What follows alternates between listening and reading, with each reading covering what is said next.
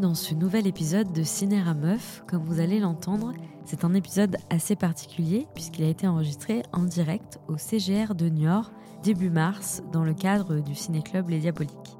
Alors Les Diaboliques, c'est une association qui, euh, tous les premiers jeudis du mois, organise des séances de cinéma, des projections de films cultes. Et donc, au mois de mars, l'équipe du Ciné Club a eu la grande gentillesse de m'inviter pour discuter avec eux d'un film en particulier qui s'appelle The Runaways, un film sorti en 2010 et réalisé par Floria Sigismondi. Et donc, dans cet épisode, vous allez l'entendre, je suis accompagnée de la merveilleuse Caroline, membre de l'association qui avait cette idée-là et avait à cœur de montrer un film euh, sorti du placard, comme elle aime le présenter, réalisé non seulement par une femme, mais aussi une histoire qui met en scène des personnages féminins. Alors quand j'ai su qu'on allait faire ce film, j'étais trop contente, j'étais vraiment on fire parce qu'en fait, jamais j'aurais pensé euh, parler de ce film-là sur ce podcast.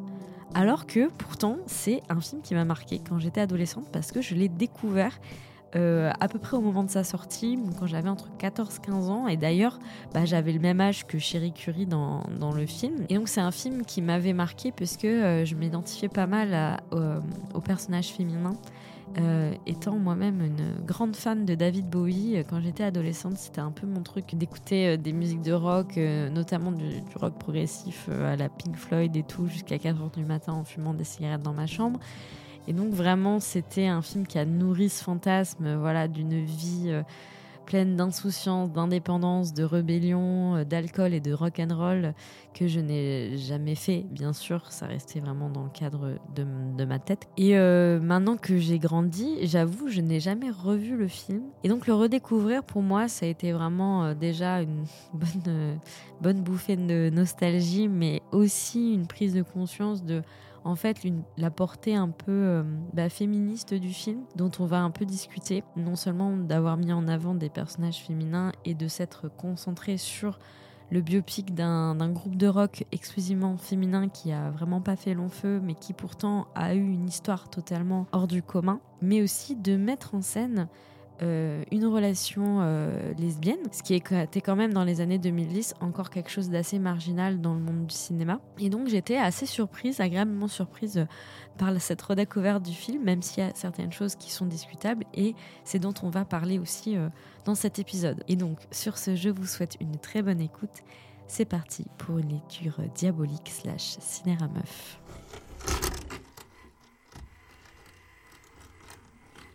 In 1975, rock was a man's world. You dogs will be lucky to get a gig singing in the shower. Go sell Girl Scout cookies. Until.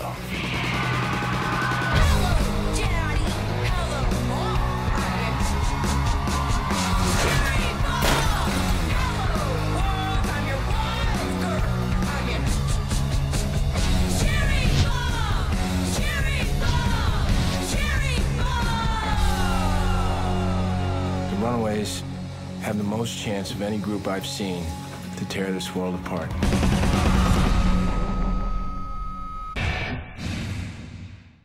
Alors là, vous venez voir euh, The Runaways, un film de Floria euh, Sigismondi. C'est le premier film euh, long métrage de la réalisatrice qui, comme on l'avait dit au début, je pense que tu l'as dit, euh, est une réalisatrice de clips vidéo et photographe à la base. Ce qui est logique qu'elle a commencé son premier film en parlant d'un groupe de musique. Donc elle s'est beaucoup inspirée du livre de Sherry, donc le personnage que vous avez vu joué par Dakota Fanning, qui a donc écrit un livre sur cette période très courte de sa vie, mais qui a été hyper marquante. Et euh, ce qui lui plaisait à la réalisatrice, c'était vraiment cette idée de, cette, de, ce, de ce groupe un peu étoile filante qui a été une légende à, à, à son époque et qui a eu un vrai succès quand c'est sorti, que c'était le premier groupe de rock 100% féminin qui a été reconnu à l'international, parce qu'il y a eu des groupes de rock 100% féminins, mais qui sont jamais qui n'ont jamais dépassé les États, euh, l'État dans lequel elles ont, elles ont débuté. Elles, elles ont vraiment été reconnues à l'international. Donc, en fait, ça lui plaisait de faire euh, euh un film sur ça, qui soit, qui soit voilà, un peu clipesque, où vraiment, on a, on a, vous avez bien vu beaucoup de, de, séquences avec de la musique et des plans, des beaux plans, de beaux, photographies bien travaillées. Et, euh, et, surtout de retranscrire l'ambiance un peu underground euh, des années 70. Euh, donc il y avait beaucoup de détails sur, sur les décors, les costumes, et jusqu'à réincarner énormément les personnages dans leur manière d'être. C'est assez flagrant, en tout cas pour Kristen Stewart. Donc on va, on, va en, on va en reparler, je pense. Mais aussi, ce qui est intéressant, c'est qu'elle voulait même aller au détail de l'histoire du groupe et de leur un peu leur descente aux enfers. Euh, en l'occurrence, de vraiment filmer les grains de leur peau. On voit à la fin qu'elles ont des imperfections, des choses comme ça. Et elle voulait, vraiment avoir un aspect presque documentaire sur cette période de la vie où elle se nourrissait mal, où elle se droguait beaucoup, où ça a été très difficile et très intense pour elle. Et, euh, et je sais pas, peut-être que tu as quelque chose à dire d'autre sur, euh, sur Floria. Euh, bah, déjà, le film, quand elle l'a fait, elle s'est beaucoup inspirée du livre, du coup, Neon Angel, qui est le sorte d'autobiographie qu'a fait Sherry Curry donc autobiographie que j'ai lue et dont j'ai beaucoup m'inspiré euh, dans ce que je vais raconter. C'est une autobiographie qui raconte particulièrement tout son passage chez Runaway. Mais euh, si ce livre l'a beaucoup marqué, elle n'avait pas forcément l'envie de faire un biopic au sens propre du terme, comme on peut nous les connaître. Elle avait particulièrement elle l'envie de raconter le passage de l'adolescence à l'âge adulte un peu forcé au travers de cette histoire. Donc après, elle s'est jamais euh, référencée comme étant la référence euh, des Runaways parce que comme vous avez pu le voir dans le film, les Runaways c'était pas seulement Joan Jett et Sherry Curry, et pourtant le film se concentre beaucoup sur ces deux-là et sur Kim Foley du coup le manager, alors qu'elle elle voulait vraiment se concentrer sur ces deux personnages-là qui étaient bah, les plus forts, les deux leaders d'une certaine manière. Et ça a été un film qui a été assez compliqué à monter parce qu'au début il a voulu se faire en 2006 à peu près. Il y avait des producteurs qui avaient repéré l'histoire en se disant que ça pouvait être très intéressant de parler de ce groupe parce que ça restait, comme tu l'as dit, un groupe mythique euh, que tout le monde connaît. Et même s'il y a eu d'autres groupes féminins, il n'y avait pas eu autant de groupes féminins qui avaient autant marqué, et en plus avec des filles qui étaient toutes mineures à l'époque. C'est quand même assez intéressant d'avoir un groupe de, rock avec que des mineurs. Et euh, malgré tout, euh, elle, a, réussi à trouver sa place auprès de différents producteurs qui, eux, voulaient quand même travailler avec Joan Jett et Sherry Curry et les autres membres des Runaways. donc il faut savoir que, par exemple, Lita Ford qui est un autre membre, et euh, Jackie Fox avait refusé. Mais euh, par contre, Sandy West, Sherry Curry et euh, Joan Jett, elles, avaient bien voulu participer, mais Sandy West est décédée juste avant le début de la production. Donc ça a un peu compliqué les choses. Et c'est un film qui a eu énormément de difficultés aussi à trouver des distributeurs, parce qu'il faut savoir qu'une des maisons de distribution a fermé juste avant que le film soit lancé en salle. Donc c'est un peu compliqué aussi, bah, les distributions en salle forcément. Ils ont eu un budget assez limité dans la com, euh, dans, la production aussi, et du coup, ça s'est considéré comme un film un peu indépendant qui a été diffusé au festival, euh, un festival de films indépendants pardon, euh, aux États-Unis. Et à partir de là, ils ont commencé à petit à petit être visibles, mais assez doucement. Et c'est après coup que les gens se sont rendus compte que la prestation particulièrement de Kristen Stewart, dont on reparlera, et de, Dakota du coup, était assez impressionnante et assez fidèle aux vraies icônes de l'époque. Ouais, tout à fait. Et euh, donc, tu parlais de récit initiatique et c'est vraiment important d'appuyer là-dessus parce que, enfin, la réalisatrice l'a vraiment beaucoup dit en interview euh, au moment de la sortie. On n'a pas précisé la sortie du film, c'était en 2010. Euh, elle a précisé que c'est pas un biopic qui se veut réaliste. Elle s'inspire énormément bah, de Joan Jett et Thierry, mais c'est vrai que les choses ont été modifiées, comme tu l'as dit, Caroline mais euh, elle voulait absolument faire un coming of age, donc un récit d'apprentissage de l'adolescente, parce qu'on est sur, on est sur une histoire bah, d'ados, en fait, de jeunes, de jeunes filles, qui, euh, font, euh, qui, qui expérimentent leur première fois dans plein, plein d'aspects différents. Et c'est assez flagrant, surtout le, bah, la première séquence, en fait, la scène d'ouverture, c'est Chérie qui a ses premières règles, en fait. Donc c'est déjà symbolique du fait de, bah, en fait, c'est plus du tout, c'est encore une enfant, mais pas tout à fait ça va aussi avec son personnage qui se veut écrit un peu à la manière d'une euh, d'une Kristen Dunst dans Virgin Suicide. Voilà, cette espèce de, personne angélique, euh, sage, de fille sage qui se rebelle et, qui fait des choses qu'on n'attend pas d'elle. Ça fait partie un peu aussi des choses, euh, des codes classiques du, film, du film de, initiatique des, coming of age, de, de, ces personnages qui font face à plusieurs premières, premiers conflits, premiers amours, euh, première prise de drogue, première chose comme ça, qui l'a beaucoup inspiré en fait pour faire ses personnages. En l'occurrence, moi j'aimerais bien qu'on parle en, début de, du personnage de, Chérie. Donc euh, elle a ses premières règles. Euh, qui soulignent du coup le fait qu'elle soit encore une jeune fille qui vient tout juste bah, d'être dans, sa prépuberté, on va dire, dans sa puberté, et, et enfin, sa relation avec sa sœur aussi. Juste après, on a, on a un plan où elles sont dans les, dans, dans, les toilettes et elles se maquillent pour euh, voilà, redoubler un peu leur féminité, etc.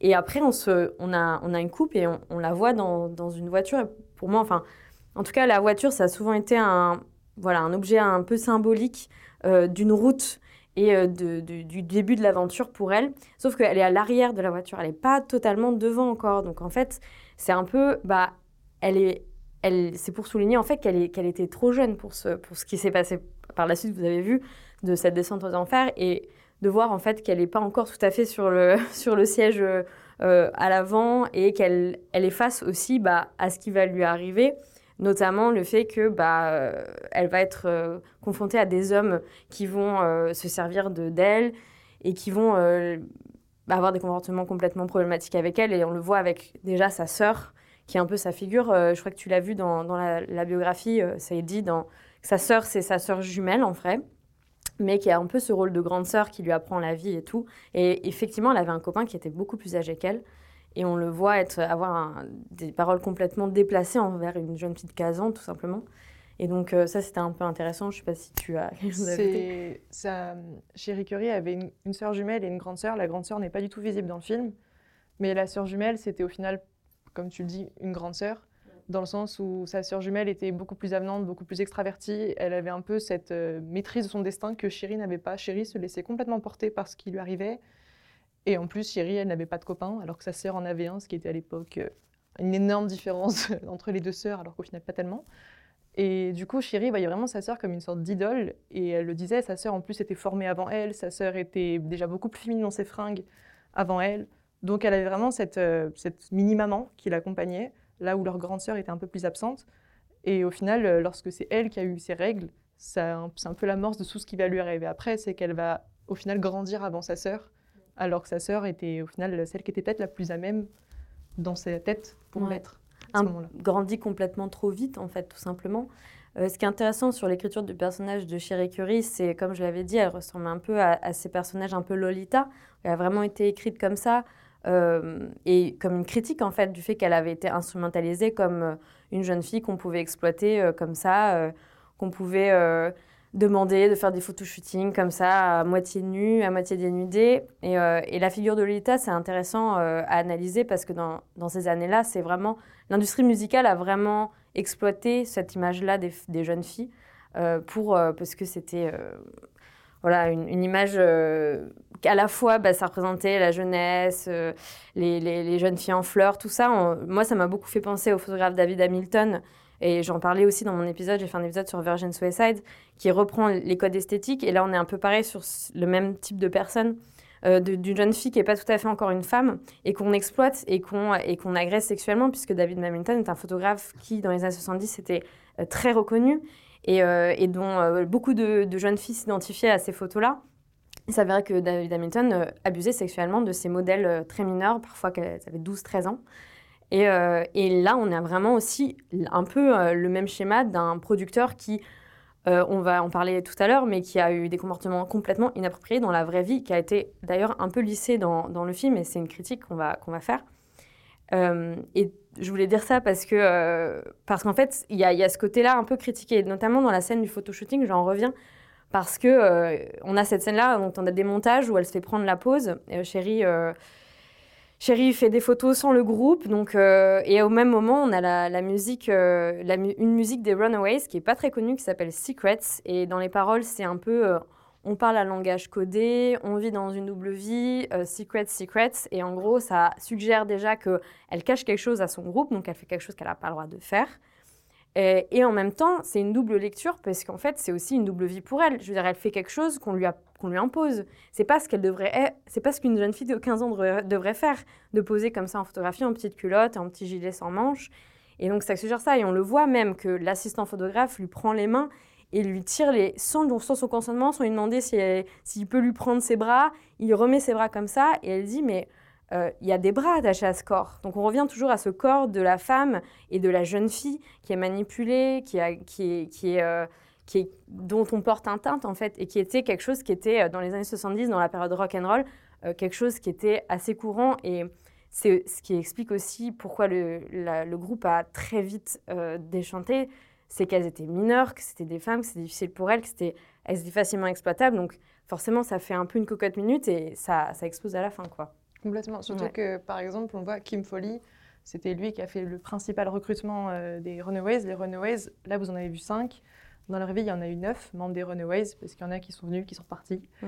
Euh, dans les premières, il y en a qui se sont fait virer parce qu'elles n'étaient pas assez bonnes, je cite, hein, euh, parce qu'elles étaient trop grosses ou trop vieilles. Mm. Et Kim Foley, quand il a recruté Sherry, ce qu'il lui a dit, la première, fois qu'il lui a dit, c'est en gros, euh, sois belle et chante. Et elle était vraiment référencée à son physique, à sa jeunesse, parce que forcément, quand on est une femme et qu'on est jeune, on est beaucoup plus désirable que quand on est plus âgé. Oui, bah d'ailleurs, à un moment donné, il me dit T'as quel âge? J'ai 15 ans. Et là, il jubile comme ça, parce que c'était vraiment encore le jackpot. Non seulement t'es le type Bardot, mais en plus, t'es un objet interdit, en fait. C'est ouais, la figure de la Lolita, complètement. Et il a encore plus exploité cette Lolita parce que, euh, par exemple, Cherie Curie, elle est énormément connue pour ses costumes qui étaient très sexy et qui sont devenus cultes avec le temps. Parce que euh, Kim Foley, il a toujours dit à Cherie qu'elle n'était pas assez bankable dans le sens où elle n'était pas assez rock. C'était la plus coincée du groupe, c'était celle qui était la moins Joanne, qui Mm. elle était beaucoup plus dans l'esprit rock. Et du coup, Cherie, elle avait qu'une envie, c'était prouver qu'il avait tort en fait. Donc, qu'est-ce qu'elle faisait? C'est qu'elle allait elle-même trouver des costumes qui étaient assez sexy, qui étaient assez adultes. Et euh, lorsqu'elle a eu à peine euh, 15-16 ans, elle a fait ce, repérage avec un des managers pour avoir cette fameuse tenue hyper culte aujourd'hui où elle a ce corset blanc et ses portes-jartelles. Et elle a demandé au manager de lui acheter. Elle avait que 16 ans, il lui a dit Ok, mais avant tu l'essayes. Elle a tourné sur elle-même, elle a fait une petite démo dans le magasin, tout le monde était ébahi par sa beauté de son corps alors qu'elle avait encore une fois que 16 ans. Et du coup, il lui a acheté, elle a pu chanter sur scène avec cette tenue parce que elle, elle s'est dit ça y est, je peux prouver que je suis assez rock. Mm. Et les hommes, ils avaient tout gagné parce qu'ils avaient une jeune fille euh, en petite tenue qui chantait sur scène pour eux.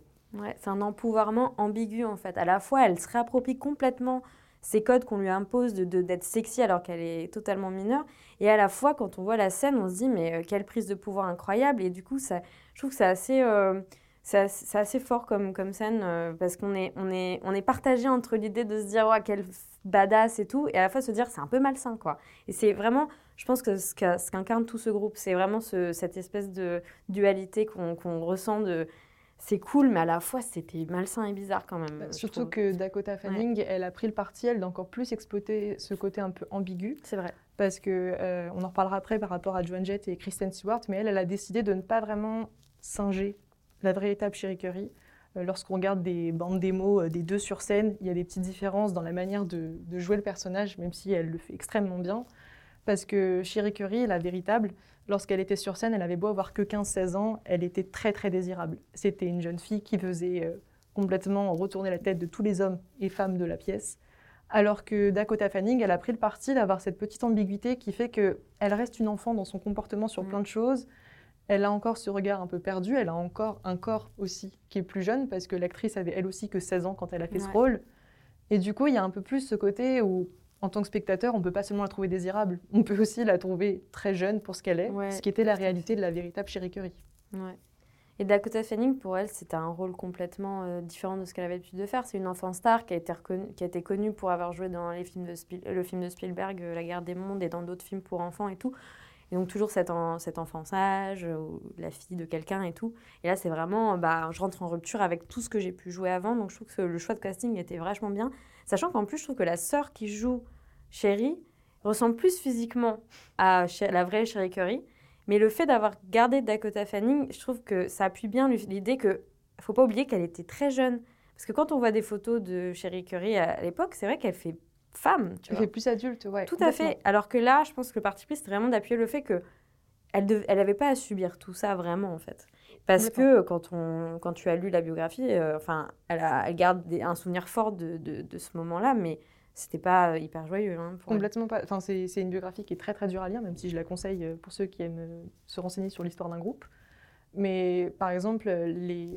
la véritable Cherie Curie, au début, elle n'était pas très emballée par ce film, dans le sens où elle avait un peu peur euh, de ce que ça allait donner.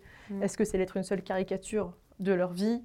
Et quand elle a vu le casting, elle a su directement que Kristen Stewart était euh, un double de Joan Jett. Ouais. Et quand elle a appris que c'était Dakota Fanning qui allait jouer son personnage, je la cite, j'ai fondu en larmes dans ma cuisine parce que euh, c'était euh, une actrice qu'elle trouvait merveilleuse et qu'elle avait découvert euh, plus jeune dans ses anciens rôles. Et elle savait que cette fille serait capable de s'approprier son histoire sans trop la déformer. Mm. Donc là-dessus, c'est un film qui a réussi à parfaitement représenter Da- Dakota Fanning et Cherie Curry en même temps.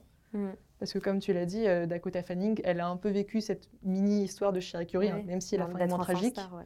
perd ce côté enfant star. Ouais. Et Et du coup, on revient sur Joan Jett. Pour le coup, c'est pas du tout le même travail en fait. Joan Jett, euh, c'est vraiment euh, Kristen Stewart, c'est vraiment réapproprier les mimiques de Joan Jett. Elle a vraiment beaucoup travaillé avec le vrai, la vraie personne pour vraiment choper vraiment euh, comment elle parle, comment elle bouge, comment elle a des tics et tout.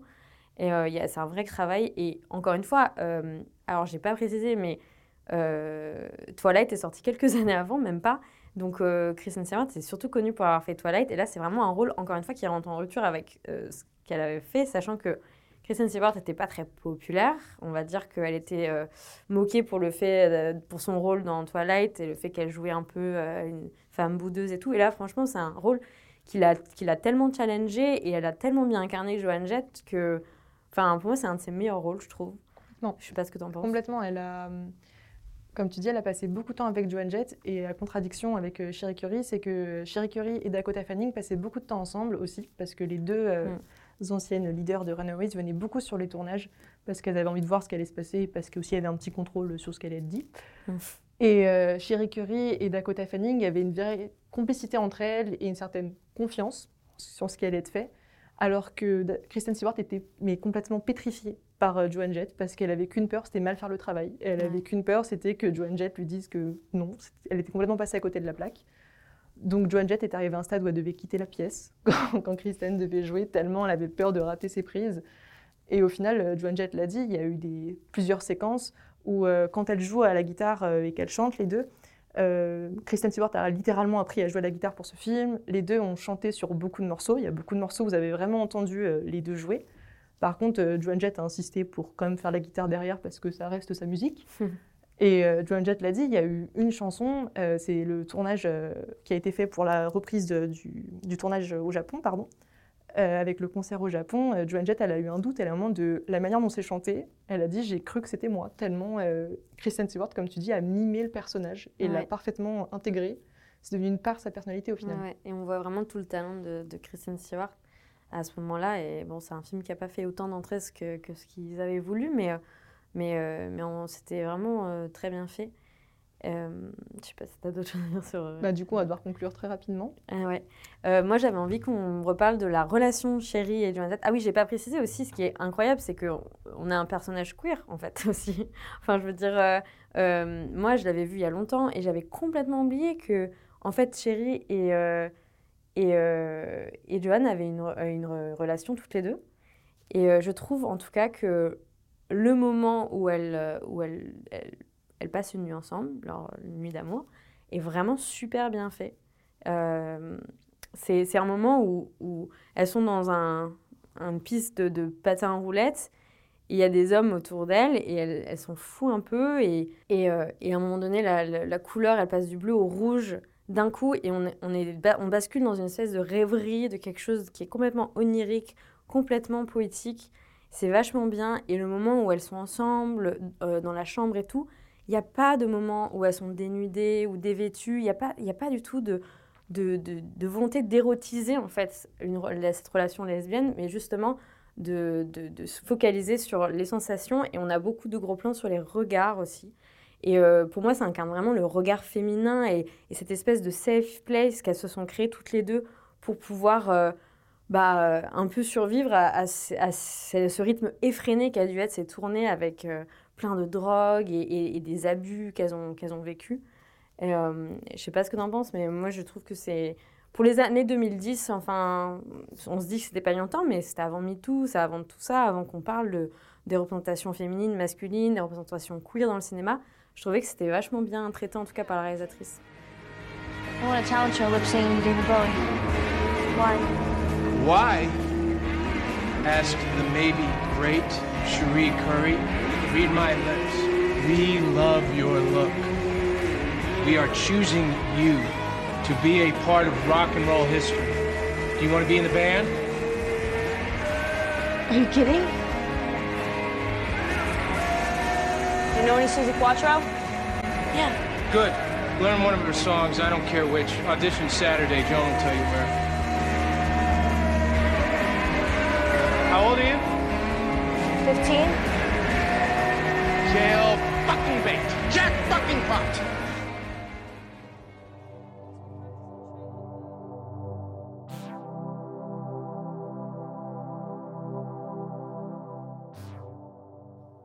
Il y a bien sûr encore plein de choses qu'on aurait voulu aborder, mais à ce moment de l'enregistrement, on a dû interrompre l'échange car il fallait libérer la salle. Voilà, ce sont les joies du direct. Hein. Et si pour ma part, j'ai trop apprécié revoir ce film, comme je vous l'ai dit en introduction, parce que bah, déjà, il a une bonne son qui est vraiment trop cool et qu'il est euh, visuellement superbe. Hein. J'ai appris d'ailleurs que le chef-op c'était Benoît Déby qui a beaucoup travaillé sur les films de Gaspard Noé notamment. Et euh, j'ai aussi compris que six ans avant MeToo, c'était encore assez commun de mettre sous le tapis des événements réels et graves commis par des hommes, et notamment euh, là en ce qui concerne cette histoire par le manager Kim Foley, qui avait en réalité eu des comportements vraiment vraiment graves.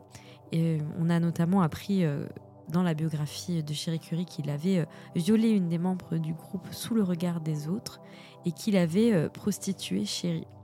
C'était un manipulateur et il les harcelait aussi moralement euh, de manière quotidienne au travail en les insultant et en les traitant de chiennes. Ce sont des faits bien sûr relatés, du coup, comme je l'ai dit dans la biographie de la chanteuse, sur laquelle, je le rappelle, se base l'œuvre cinématographique. Dans le film, on a finalement affaire à un personnage euh, certes de méchant, mais plutôt assez drôle et excentrique, interprété par un acteur incroyable qui donne vraiment tout, mais qui a su rendre euh, bah, cette atroce personne hautement sympathique finalement. En 2010, il paraît encore alors bien difficile d'admettre la violence avec laquelle les corps de jeunes filles ont été et sont toujours constamment enfreints et modelés de toutes pièces pour convenir au regard masculin. Qu'elles ont été l'apanage des hommes avides de domination et d'argent, incapable pourtant d'apercevoir tout le potentiel artistique de ces musiciennes et en se concentrant juste sur leur apparence et sur leur jeunesse. Quand on regarde The Runaways, néanmoins, et même s'il a enjolivé la réalité par moments, on mesure tout de même la pleine réalité et le constat difficile de voir qu'un groupe de rock 100% féminin dans les années 70 n'aurait bien évidemment jamais pu tenir quelques années de plus, tellement elles étaient bridées dans leur libre arbitre, exploitées jusque dans leur chair. C'est terminé pour cet épisode de Cinéra Meuf. Je vous remercie d'avoir écouté. Euh, si vous n'avez pas regardé le film, je vous le conseille. C'est assez cool de voir euh, Kristen Stewart et Dakota Fanning euh, jouer des rôles complètement différents comparés à Twilight à, cette même époque. Et si vous l'avez déjà vu, j'espère qu'on vous a qu'on vous a appris des choses et que ça vous a permis de comprendre le film un peu mieux. Euh, je vous retrouve très bientôt pour de nouvelles chroniques et je l'espère des nouveaux épisodes de Cinéra Meuf. Je vous dis à bientôt et euh, prenez soin de vous.